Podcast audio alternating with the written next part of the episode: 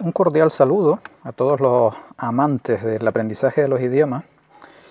Les iba a comentar hace dos años aproximadamente, sí, en el 2019, eh, cuando se realizó el Polyglot Gathering en Bratislava.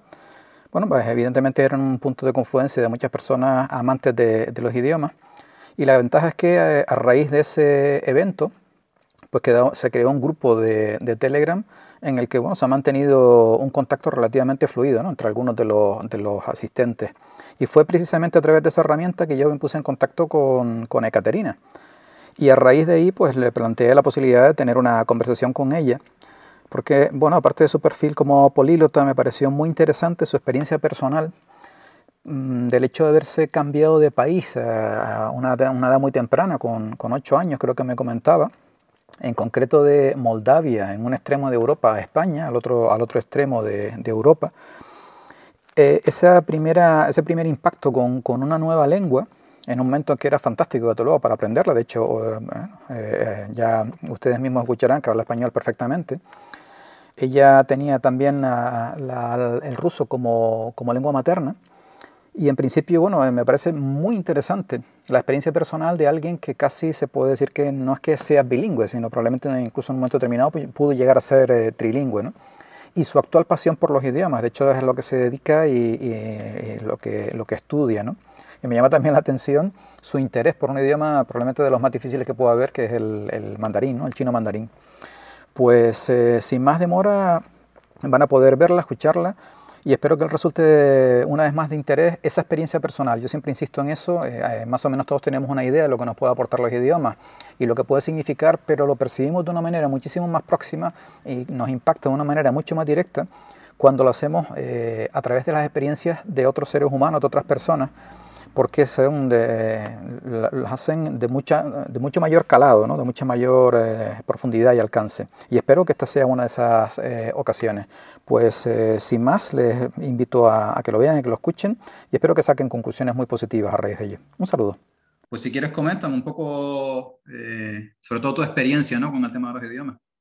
Sí, bueno, a ver, yo como ya te había comentado al principio, yo nací en Moldavia y bueno, ahí pasé parte de mi infancia, eh, aproximadamente hasta los ocho años, y después me mudé a España. Y bueno, actualmente vivo aquí, me he formado aquí también. Y, y bueno, también pues eh, estoy terminando mis, eh, mi formación universitaria, mis estudios universitarios, que también tienen que ver con los, con los idiomas. Es una, bueno, es una especie de filología, pero también un curso, por ejemplo, eh, estudios de traducción. Entonces, eh, bueno, la carrera se llama Lenguas Modernas y sus Literaturas.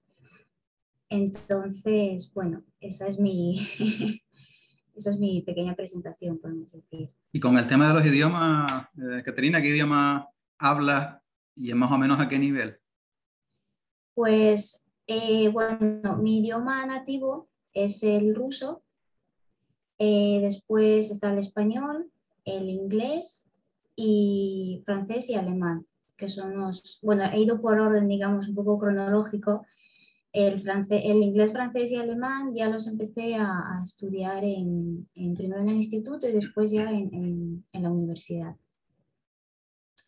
Y bueno, el, por ejemplo, eh, durante mi infancia en Moldavia, podemos decir que ya tuve, mm, ya empecé a crecer en un entorno bilingüe, porque aparte del ruso, en Moldavia, actualmente el, idioma oficial de Moldavia es el, bueno, moldavo o rumano, lo llaman rumano más bien, porque, bueno, lingüísticamente hablando son prácticamente iguales. Entonces, eh, claro, eh, yo nací en el 96, entonces Moldavia ya estaba independizada de la URSS. En cambio, el ruso como que seguía todavía muy vigente. Entonces estaba, digamos, muy presente, ¿no? En, sobre todo en las ciudades más grandes. Entonces, yo, por ejemplo, eh, estaba en contacto con ambos idiomas, prácticamente al mismo, al mismo tiempo. Entonces, por ejemplo, eh, yo cuando estaba en la capital, ¿no? que es donde, donde nací, en casa solo hablábamos ruso, por ejemplo, solo podías escuchar ruso. Incluso por la calle también. Normalmente, bueno, hay mucha gente que ya sí que hablaba rumano, pero, pero la mayoría hablaba ruso. En cambio, luego cuando iba, por ejemplo, en verano al pueblo de mi abuela, que es, bueno, ya es más rural, ¿no? El ambiente, y ahí nadie habla ruso. Todos hablan, eh, bueno, moldavo. Entonces, claro, yo como que estaba en contacto con, con ambos idiomas y, y, de pequeña, pues sí que ya solo de oídas, eh, digamos que dominaba, dominaba ambos idiomas. ¿Qué pasa? Que ya después cuando me, cuando me vine a España, eh, pues el rumano, por ejemplo, lo perdí. Lo perdí completamente porque ya en casa como que solo se hablaba el ruso. Entonces, mis padres, por ejemplo, ellos tuvieron formación en ruso. Fueron a escuelas ruso parlantes. Entonces, claro, eso yo creo que fue la mayor influencia que tuvieron y ya cuando, cuando vinimos a España, pues solo quedó, digamos, esa parte, ¿no? Solo... ¿Tus padres también vinieron contigo a España? ¿Tus padres se quedaron en Moldavia? No, bueno, yo solo vine con mi madre. Porque, bueno, mis padres se divorciaron, entonces eh, mi padre sí que se quedó allí, en Moldavia, y, y, mi madre y yo me vine con mi madre aquí, a España. Si tú ahora escuchas rumano, moldavo, entiendo que lo entiendes. A lo mejor no lo hablas con fluidez, pero probablemente lo entiendes, ¿o no? soy capaz de identificarlo, de, reconocerlo y puedo llegar a entender algunas cosas, sí, pero como no estoy muy acostumbrada en mi día a día a, escucharlo, eh, no todo, pero sí, algunas expresiones, palabras, sí, sí, que, sí que lo puedo reconocer, pero en general, bueno, no tengo, digamos, un, un nivel Сейчас ты говорит твоя мама всегда по-русски или по-испански? Иногда по-русски, иногда по-испански. Tu madre entonces habla español también, ahora los dos. Sí, me, en clase mezclamos los dos. Sí, sí, sí. Porque además, bueno, por ejemplo, la pareja de mi madre es polaca, es de ah. Polonia. Entonces, bueno, polaco no, no hablamos, pero, pero yo, por ejemplo, con él me comunico en español él se comunica con mi madre en ruso, porque él también habla ruso, y, y, yo con mi madre a veces en ruso, a veces en español, porque hay muchas palabras que ya no entienden en español, entonces tengo que pasar al, al ruso y viceversa. Entonces, como que en casa tenemos esa mezcla de idiomas y la verdad es que a veces pienso que cualquiera que nos escucha dice, bueno, yo ya, yo ya no sé en qué idioma están hablando, pero, pero claro, nosotros ya estamos tan acostumbrados que, que es algo ya normal para nosotros. Eso que estás comentando, eh, nosotros estamos, mi mujer y yo, en una situación parecida, porque en el día a día, a ver, al principio, y de hecho nos conocimos por, por el tema del inglés, evidentemente hablábamos nada más que inglés, pero claro, ya hace casi dos años. Ahora el inglés, digamos que está para las cosas críticas, cuando realmente necesitamos entender todo lo que decimos, pero intentamos cada día hablar, por mi parte, un poco más de ruso y por parte de ella un poco más de, de español. Y entonces es verdad que a lo largo del día entremezclas a veces de manera indistinta los, los tres idiomas. Y se nota, se nota, o sea, mentalmente es un esfuerzo importante. Sí, sí, sí, y además, bueno, con el tiempo como que tu, tu mente también eh, se va acostumbrando y incluso con el tiempo notas la facilidad de cambiar de un idioma, de un idioma a otro, entonces es algo también al final, bueno, gratificante porque Sí, sin duda. Aprendes mucho también, sí. Y una pregunta, porque yo me acuerdo en Ucrania me decían que los ucranianos entienden bastante el polaco. ¿Los rusos también? Eh, bueno, em, yo he conocido a muchos ucranianos, sobre todo cuando, cuando llegué aquí a España, estuve en contacto con muchos ucranianos y, y me he llegado a acostumbrar también al ucraniano. Em, y sí que me he dado cuenta que el, que el ucraniano se parece mucho más al polaco que el, que el ruso, eso es cierto, sí. Sí, es que es curioso. Yo supongo que ellos tendrán más facilidad mm, de reconocerlo que, que los rusos. Es que a, mí me resulta curioso porque de hecho me pasaba en, cuando estaba en Kiev, los dos meses que estuve en el 2019, en octubre y en, y en diciembre. Yo hay veces que, por ejemplo, estaba viendo la tele y al cabo de 20 minutos eh, ella se acercaba y me decía, llevas 20 minutos escuchando ucraniano. Y yo estaba convencido que estaba escuchando ruso. Claro, a ver, tampoco lo entendía, pero me sonaba, digo, esto suena, o sea, se parecen muchísimo. Y sin embargo, eh, efectivamente es lo que tú dices, o sea, parece ser que la relación entre el ruso y el ucraniano es muy próxima, entre el ucraniano y el polaco, al menos en esa dirección, desde el ucraniano el polaco. No sé si al revés, los polacos entenderán ucraniano, no lo sé.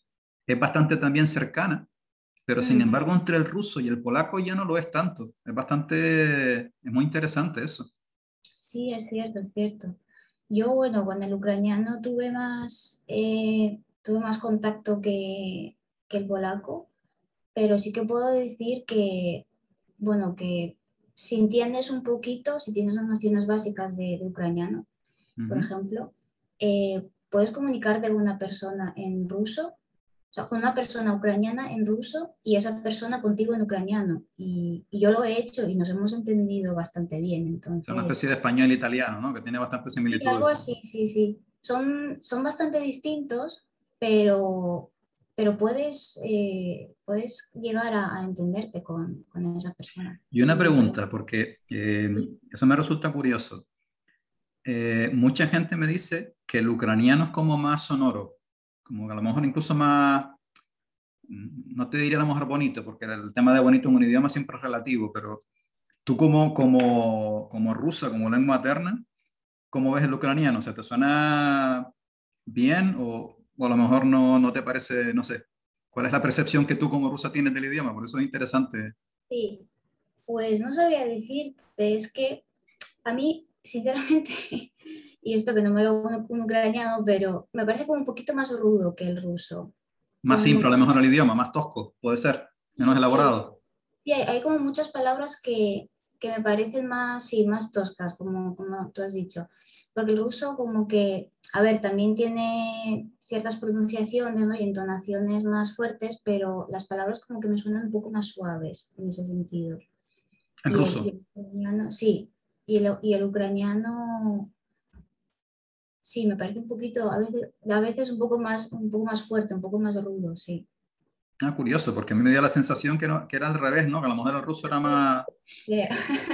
No, al final todo esto es subjetivo, o sea, te lo preguntaba por eso. Porque... efectivamente, es bastante subjetivo, entonces para cada uno, también según el idioma que hables, te puede parecer luego un, idioma, pues te puede sonar de una manera o de otra, según, según los idiomas hables también. Perfecto. O sea que al principio tienes ese bilingüismo inicial del moldavo romano y el ruso. Luego, bueno, español evidentemente lo habla eh, perfecto.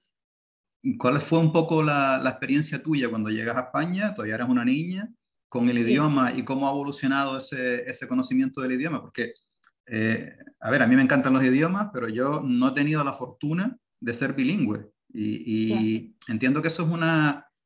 Eso te cambia bastante a nivel mental. El hecho de que tú tengas, eh, entendiendo por bilingüismo, que tienes dos lenguas maternas, o sea, que hablas con eh, total fluidez o que te sientes completamente cómodo con dos lenguas distintas tu experiencia en ese sentido, ¿cuál ha sido? Con, primero con ese bilingüismo y después con el aprendizaje de, de una tercera lengua que casi eres trilingüe prácticamente. O, bueno, a lo mejor has cambiado el moldavo por el español, pero... Sí, bueno, como te comentaba antes, pues al, llegar a España, el, lo que es el rumano ya lo fui perdiendo casi todo y, y, el ruso sí que, sí que lo hablábamos, ¿no? Estaba muy presente, al menos en casa. Entonces, eh, ya cuando entré en contacto con el español, claro, sí, era muy pequeña, tenía ocho años. Y claro, ya había empezado el colegio aquí. Entonces, bueno, lo primero, primero fue el, el choque cultural, ¿no? Yo diría un poco. El, bueno, ese cambio radical de vienes a otro país, eh, la gente habla un idioma que no conoces, eh, piensa de otra manera, tiene otra actitud incluso. Entonces, en ese sentido sí que fue un poco más complicado, ¿no? Pero lo que es con el idioma, con el español, eh, yo creo que no me, no me costó casi nada, porque además yo vine aquí a España como muy, muy entusiasmada. Yo creo que ya desde pequeña ya me, me gustaban mucho los idiomas, entonces yo venía con muchas ganas de aprender español, de hacer amigos. Entonces, eh, y como empecé el colegio aquí, pues la verdad es que no me costó nada aprenderlo. Y yo creo ¿Cómo lo aprendiste? ¿Cómo lo aprendiste, Caterina? O sea, ¿fue simplemente que llegas y, y, empiezas en el colegio y sigues una vida normal? Sí, sí, sí, fue, fue simplemente llegar. A ver, mi madre es que trabajaba mucho, entonces yo como que iba un por mi cuenta, entonces ya desde muy pequeña. Entonces sí, fue simplemente interactuando con, con, otros niños, con los profesores que también me ayudaban mucho. Y fue así como aprendí, simplemente interactuando con, con la gente y, y, una pregunta, porque eso en principio es interesante cuando estás aprendiendo un idioma al ver la, la evolución. Evidentemente, por, de, una, de, una, parte se aprende más rápido de pequeño y lo, lo, aprendes con quizá más precisión, pero es verdad que de adulto tienes una metalingüística, tienes un conocimiento del idioma más profundo que te ayuda eh, a lo mejor no a hablarlo tan bien, pero sí a tener una, una, riqueza en la expresión y en el vocabulario mucho mayor. Tú en principio, eh, si llegas aquí con ocho años, ¿qué nivel de, español tienes un año después, si te acuerdas, con nueve años? O sea, ¿ya podías hablar con los amigos o todavía estabas ahí un poco bailando con...? Bueno, yo creo que todavía estaba bailando, sí, todavía no... O sea, yo creo que en, un año, no me acuerdo muy bien, pero sí que llegué a aprender mucho. O sea, ya prácticamente, hombre, ya podía comunicarme, por lo menos, con otros niños y que me, que me entendiesen pero yo creo que fue al cabo de dos años, más o menos, cuando ya sí que dominaba bien el español. Y, en ese periodo, en ese periodo de dos años, eh, o sea, una cosa es el colegio, entiendo que tenía eh, a tu alrededor, era, todo español, pero tú además recuerdas, como solemos hacer cuando nos ponemos a estudiar un idioma, ponemos los codos encima de la mesa y empiezas a empapelarte un montón de vocabulario y de gramática, ¿tú recuerdas haber hecho eso? O fue más con ese proceso de adquisición del idioma que lo hiciste de manera natural? No, no, fue, fue eso, fue de manera natural, digamos, fue con el tiempo, simplemente interactuando con, con, otros niños, con los profesores y, y, simplemente así, porque claro, efectivamente, como tú acabas de decir, eh, yo en el colegio no solamente estaba rodeada de, de, de español, no, no estaba en contacto con otros idiomas. De hecho, tenía una amiga, me acuerdo, que era ucraniana y, ella también había venido a la misma edad que yo a España. Y ella también en casa, su madre le hablaba en ucraniano, pero no, entre nosotras hablábamos en español, porque nos era como mucho más fácil y nos sentíamos más cómodas hablando en español. O sea que tú puedes decir, como aprenden de hecho los niños, que tú aprendes el español de oído. Sí, sí, sí, fue totalmente así lo fui adquiriendo según mi, gracias a mi entorno. Y una pregunta, ¿tú crees que ahora serías capaz de aprender otro idioma también de oído? Mm, bueno, yo creo que sería más complicado. Te lo digo porque eh, yo, sí, yo creo que de adulto es bastante difícil. O sea, a mí me dices, por ejemplo, ahora con el ruso, aprenderlo de oído. A ver, al final me imagino que puedes hacerlo porque, bueno, si estás ahí tres años, te, te termina entrando, ¿no?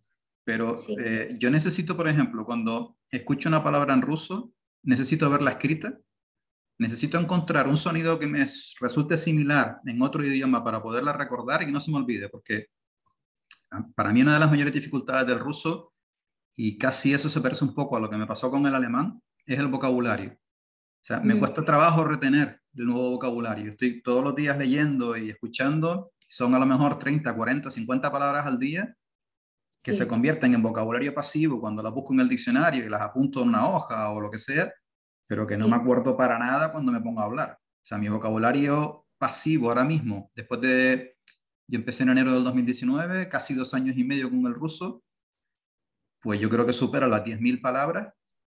Eh, y sin embargo, mi vocabulario activo, no sé si llega a 500. No lo sé, te lo digo un poco a ojo, ¿no? Porque al final, convertir, eh, al menos ya pasa en ruso, cosa que, por ejemplo, con el francés, yo cuando aprendí francés, hombre, eh, en parte también lo aprendí de oído, porque también lo aprendí allí, cuando estaba en, en Francia trabajando. Pero claro, al parecerse tanto al español, eh, era mucho más sencillo, porque muchas veces las palabras eran muy parecidas o, casi las mismas. Y si no, bueno, también sonaba muy, muy similar y era fácil de, de retener. Entonces no tenía esa necesidad de haberlo escrito. De hecho, por ejemplo, yo el francés lo hablo y lo, y lo leo y lo entiendo muy bien, pero no me digas que lo escriba, porque ni idea. O sea, además, escribir en francés es otra, otra historia, es complicado.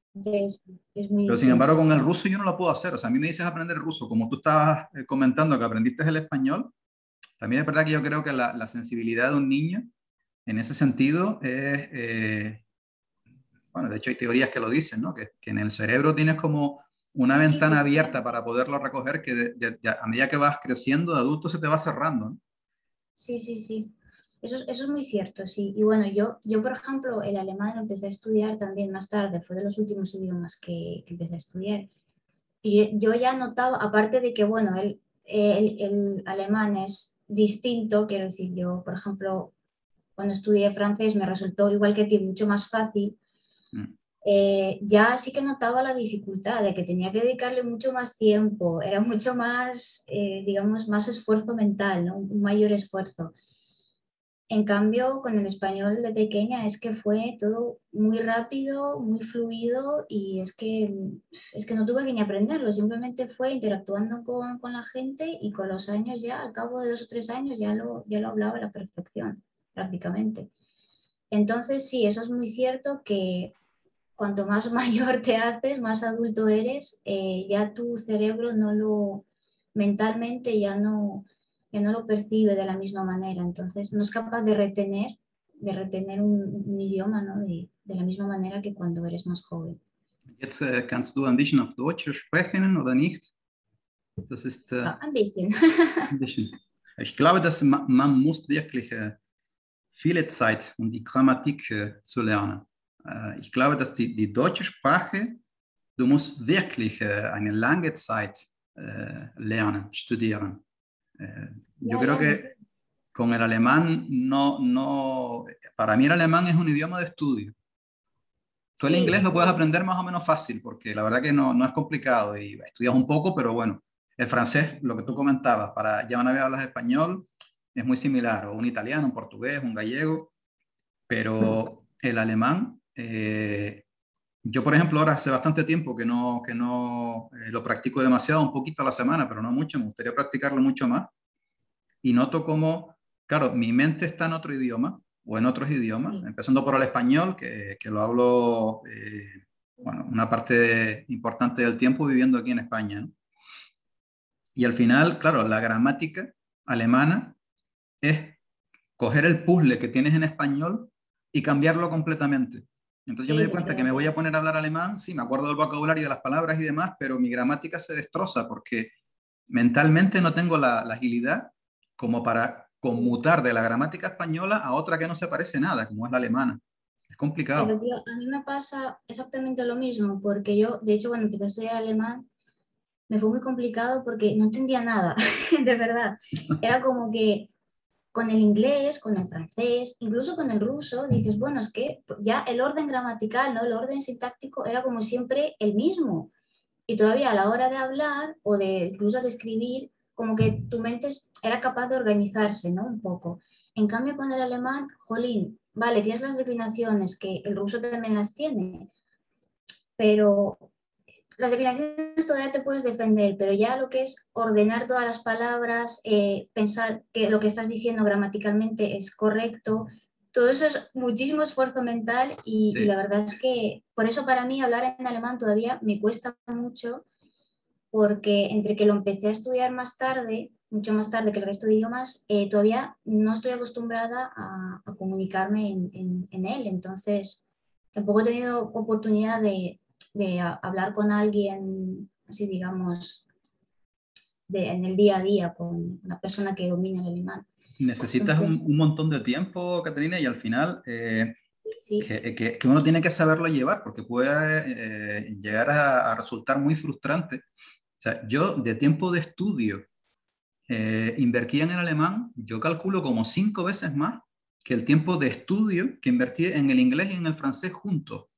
O sea, eh, mm, para mí el alemán me llevó mucho tiempo y se produce un fenómeno. Yo me imagino que le pasará a todo el mundo, pero en mi caso, que, que me llama todavía eh, poderosamente la atención y es que cuanto más trabajo me costó o me ha costado, por ejemplo, aprender un idioma como el alemán, más rápido lo olvido.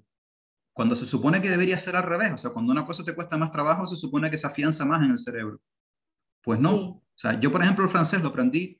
También es verdad que el francés yo lo aprendí en el país y estaba trabajando, estaba estudiando, estaba eh, viviéndolo al final. Con el alemán también lo hice, pero claro, la dificultad era mucho mayor y a pesar de al final tener, mm, bueno, yo creo que una, una fluidez relativamente buena, ya te digo, desde que me vine para España, y eso que lo he intentado mantener, que tengo amigos eh, allí, que hablamos toda la semana. Sí. Eso por un lado. Por otro lado, esto es pequeño. Entonces, ahora que le estoy metiendo ruso a presión, el alemán se te va. Se va. Entonces, bueno, es, es, complicado. Sí, a ver, te entiendo perfectamente porque, bueno, tú aprendes también los idiomas porque es algo que te gusta, ¿no? Sí. Eh, o bueno, incluso muchas veces porque lo necesitas, porque estás en otro país, trabajando, lo que sea. Pero yo en mi caso, como fue más bien a nivel académico, ¿no? Yo también estaba con tres o cuatro idiomas al mismo tiempo y es que había veces que digo, es que no sé por dónde cogerlo, porque me pasaba lo mismo que a ti. Estaba con un idioma y es que tenía otro que al final todo lo que había aprendido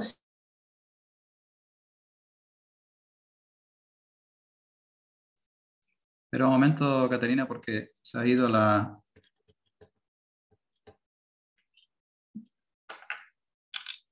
Desde que he perdido, se ha ido la, la conexión.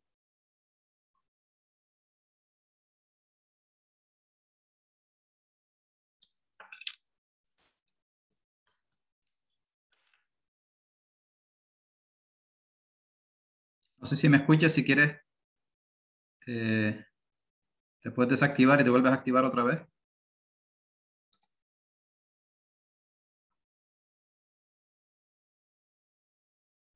Yo ni, eh, no te... Ahora. Ahora se ha ido el vídeo, entiendo que te estás reconectando. Ah.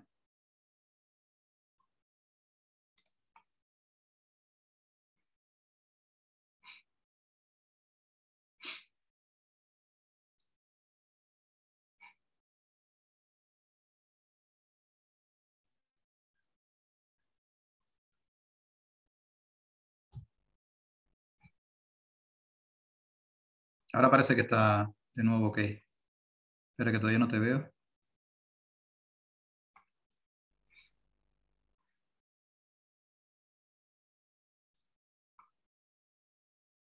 Ahora. Ah, no sé si fue mi internet o qué. No pasa nada, yo me apunté aquí, siempre lo hago, me apunto al minuto, después cuando estoy editando el vídeo simplemente se corta y queda, perfecto. queda, perfecto. no hay problema. Fue de repente que desapareció y no sé qué pasó porque hasta ahora iba muy bien, entonces... No, pero a veces, a veces sucede que a lo mejor se carga la, la red por tu parte o por la mía. Nunca sabes al final por dónde está saltando el problema. De hecho, yo cuando te estaba comentando lo de la conferencia que di online, hubo cinco minutos que se fue la conexión y tuvimos después que, que empezar, vamos, ellos se tuvieron que conectar de nuevo para poder continuar. Pero vamos, al final, cuando lo editas ni, ni se nota. Sí, sí. Yo siempre digo que menos mal que estamos en la era de las nuevas tecnologías, pero bueno. pero sí. Y, hablando de eso precisamente, eh, es una bendición para el tema del aprendizaje de idiomas. Sí, sí, totalmente. Es, una maravilla. Yo siempre recuerdo, el, de hecho, una de las entrevistas, la primera creo que hicimos, del tema de los políglotas, con Gela, con el amigo mío de, de Kiev, que él me decía, la verdad que también habla español muy bien. Me decía, mira, yo sí, los una entrevista muy interesante. ¿La viste? Sí, sí. Pues eh, él, lo comentaba, que había aprendido, aprendido todos los idiomas allí. Yo, me parece maravilloso, o sea, que al final, hoy en día eso sea, sea una realidad. ¿no? Mira, eh, te iba a preguntar, estabas comentando antes que el alemán ha sido más bien a nivel académico. Sí. Ahora mismo con los idiomas, ¿qué, un poco cómo te planteas los siguientes retos? O sea, eh, ¿tienes interés en mejorar ese idioma, el alemán? ¿Tienes interés en aprender a lo mejor otro idioma de estos más exóticos y más complicados?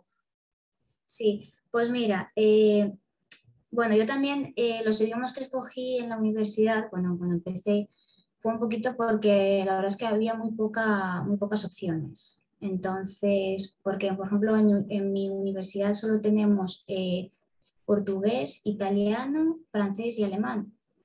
Y también se da árabe, pero curiosamente solo se da el primer año. O sea, tú das, eh, también según la carrera que estés haciendo, puedes dar árabe un año y ya está. Y luego es que yo creo que es por la falta de profesorado o algo así, porque solo un año, claro. ¿Es por la falta de profesorado o porque los alumnos les resulta tan difícil que no llegan? no, es broma, broma. Pues, bueno, yo los, eh, los alumnos que conocí que, que dieron árabe, la verdad es que estaban muy satisfechos, no sé, no les pareció tan tan complicado como se dice. Pero sí, sí, solo se da un año y después ya nada, ya.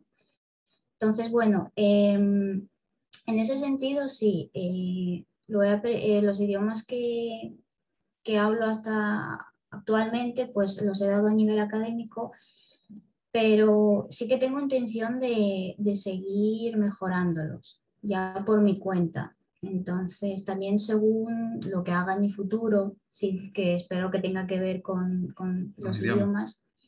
Sí, el alemán, bueno, no lo sé, la verdad es que, mira, yo ahora mismo me gustaría eh, empezar a aprender chino. Vale, tú eres de las valientes entonces. Sí, sí, podemos decir, sí, sí. Entonces, claro, eh, sé que es un mundo completamente distinto, tienen un sistema completamente distinto, pero como que ya veo la motivación que tengo, entonces eso es lo que, lo que más me, digamos, lo que más me empuja a, empezar con, otro idioma que es tan distinto. ¿Y cuál es esa motivación con el chino que tenías? Pues simplemente, bueno, sinceramente es precisamente por el hecho de que sea tan distinto. Entonces, como yo estuve, además, ya empecé a informarme un poquito de cómo es, porque la verdad es que no tenía ni idea. Y, y claro, es que no tiene nada que ver con, con los idiomas europeos, ¿no? Por ejemplo. Entonces, eh, me parece algo fascinante y algo muy interesante de, de, aprender. Y, y, bueno, yo he oído mucho que es muy difícil, que tiene las entonaciones, por ejemplo, que eso es también algo que lleva mucho tiempo de, de dominar. Y, y quizá, no sé, quizá incluso ir a hacer un viaje a China y, poder, poder hablar con la gente, ¿no? comunicarme con, con la gente de ahí y, y, compartir, digamos, esas ambas culturas, ¿no? ¿Te atrae la cultura china? Porque mm, eso es, para mí es clave, ¿no? A la hora de aprender un idioma, además tan, tan, tan, tan complicado. Sí, la verdad es que me llama mucho la atención. Eh, no sé muchas cosas, no he leído mucho, la verdad, pero yo tenía un amigo que estaba, bueno, muy obsesionado con China, la verdad, con la cultura china, y se había leído un montón de libros, había leído sobre la historia, la historia del arte, la cultura, y claro, y me contaba cosas muy fascinantes, muy interesantes sobre China, y entonces, de hecho, él empezó a aprender chino y la verdad es que se lo daba muy bien.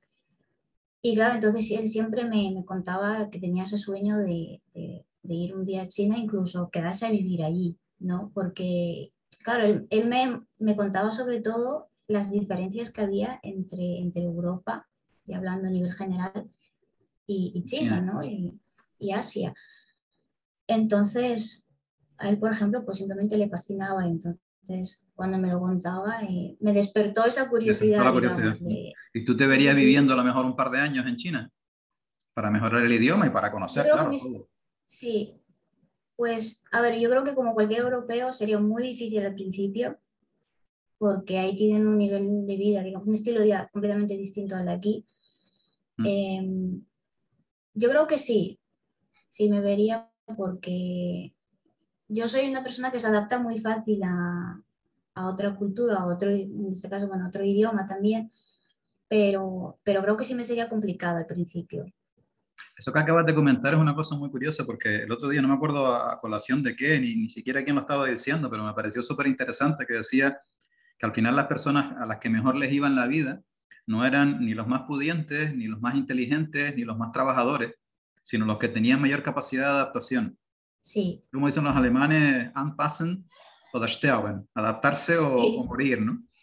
al final, eso me parece muy, muy curioso ¿no? y súper interesante lo que acabas de comentar, porque yo creo que también tiene que ver por tu experiencia vital de en un momento determinado de niña dejar una zona de confort como tu propio país, tu propia tierra y empezar de cero, nunca mejor dicho, en otro sitio que, que, a ver, mm, no es que no se parezca nada, pero tiene muchas diferencias.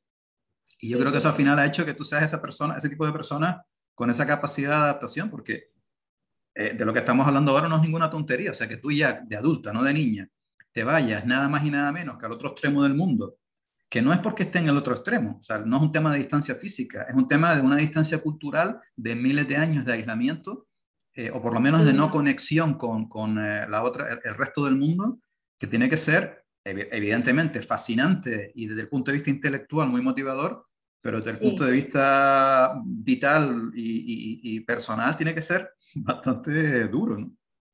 Sí, eso es muy cierto. Yo muchas veces también lo pienso así, que ya desde, desde pequeña tiene que, según mi experiencia, ¿no? Tiene que ver un poquito, al final me ha marcado lo que soy, la persona que soy hoy en día, ¿no? Y entonces, sí, lo, lo de la adaptación, estoy muy de acuerdo, porque además yo cuando lo pienso digo, es que yo al final soy una persona muy nómada también, porque yo crecí, yo por ejemplo crecí en el sur pero luego después yo estuve estudiando, me fui a estudiar en Murcia, eh, después me vine aquí a, me vine aquí a Asturias, eh, aquí estuve viviendo en varias ciudades también, eh, también estuve viviendo en Polonia, medio, aproximadamente medio año, y bueno, ahí estuve cursando mis estudios, con el programa Erasmus, y, y, yo creo que fue más complicado en, en Polonia, es donde me di cuenta de, sí, sí, porque, bueno, eh, al principio como que la primera barrera que había era la lingüística, ¿no? a ver, yo no hablaba, no, no hablo el polaco, pero como que al principio iba muy tranquila porque pensé, bueno, hablo el ruso y seguro que me puedo, que me puedo defender.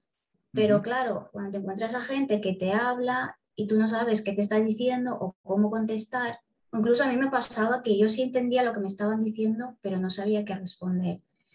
Entonces, mira, muchas veces directamente les, les respondía en ruso y dije, bueno, yo le respondo en ruso, si lo entienden bien y si no... ¿Qué pues, pasa?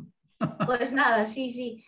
Y una cosa que me, que me pasó en varias ocasiones fue que alguien me, me, me, hablaba en polaco, me contestaba en polaco y yo les respondía en ruso y esa persona resulta que, habla, que hablaba el ruso y automáticamente pasaba al ruso y, me contestaba en ruso, sin preguntarme siquiera, ah, ¿hablas ruso? o ¿de dónde eres? y eso, porque yo sé que en España eso sería así, ya directamente habría una conversación, pero allí no, directamente, digamos, son más, son más cerrados para eso y si ven que no hablas su idioma o pasan de ti directamente o, o te hablan en, como, como me pasó a mí, te contestan en ruso, pero...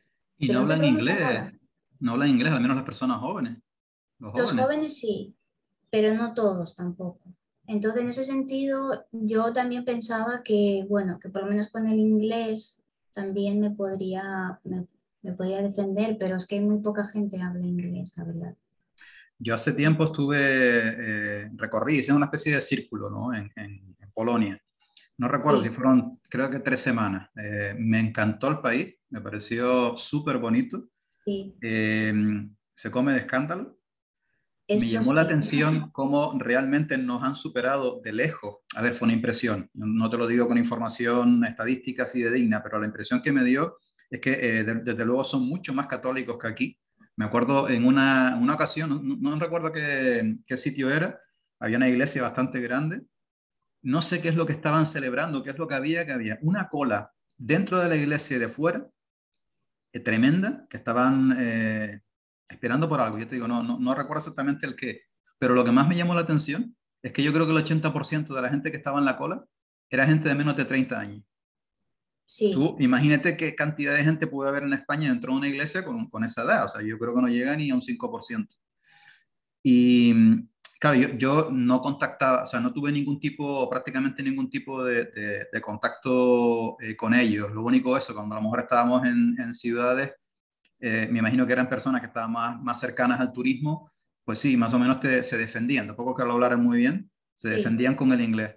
Y me pareció un sitio, a ver, un sitio, eh, como país, súper interesante para pasar un tiempo. Mm. pero claro, incómodo porque a ver, si no te puedes entender con otros idiomas y encima ellos tienen una lengua que es tan difícil, por lo que yo tengo entendido, pues eh, no, no, lo hace en ese sentido a lo mejor más, más atractivo. ¿no?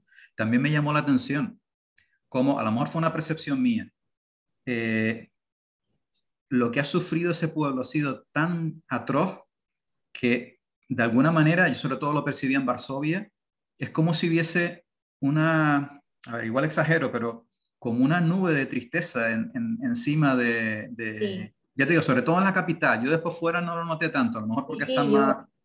Yo lo noté de la misma manera. Varsovia me pareció tan, tan casi diría apagada, ¿no? Era como muy gris. Sí. y, y, en cambio, por ejemplo, después cuando fui a Cracovia, yo me enamoré de Cracovia. Me Cracovia es una pasada, no tiene nada que ver con, con Varsovia. Es preciosa, sí. Tenía ese encanto casi de, de, misterio, ¿no? Era como enigmática, no sé. Pero sí, sí, estoy totalmente de acuerdo. Y luego era volver a Varsovia, porque era donde estaba viviendo. Es que no tiene nada que ver. Sí, no tiene nada que ver. Es un, es un sitio, la verdad que es un sitio, a mí en, concreto me, me, apasiona el tema de la Segunda Guerra Mundial. Y bueno, eh, dentro de Europa, de los que yo creo que de una forma muchísimo más, no sé cómo llamarlo, contundente, eh, se rebelan contra los nazis, eh, son ellos, ¿no? O sea, en, el gueto de Varsovia lo que sucede es absolutamente eh, alucinante, ¿no? Como aquellas personas casi sin recursos y completamente cercados mm, pusieron en jaque a, yo creo que unas cuantas divisiones del ejército alemán, sí, después las consecuencias fueron, bueno, arrasaron directamente la, la ciudad los finlandeses también se, se defendieron bastante, con bastante contundencia, creo que los noruegos también, pero la verdad que yo me acuerdo paseando por, por Varsovia, uf, la verdad que son eh, cosas que te... Claro, si, has leído bastante y conoces un poco esa parte de la historia, lo tienes más presente, a lo mejor por eso yo estaba influenciado, ¿no? Y fui un poco subjetivo, pero la verdad que y, todavía quedan cosas allí que te, sí, sí. retrotraen a esta época. Sí, sí, hay muchas partes, ¿no? Que están un poco, bueno, puedes decir escondidas, recógnitas, pero, pero si te adentras a esas zonas, eh, es que aparte de que están desoladas, eh, las miras, es que entras ahí y, y están como, parece que, que, estuvieran como antes, ¿no? No sé. Entonces, y claro, como no ves que, ves que no hay nadie y hay como ese silencio no sé, es algo que, que te transmite unos sentimientos de, incluso de melancolía, a lo mejor por algo que no has vivido. Cierto. Pero sí, sí, es, es, muy, es muy curioso. Era muy... A mí me resultó,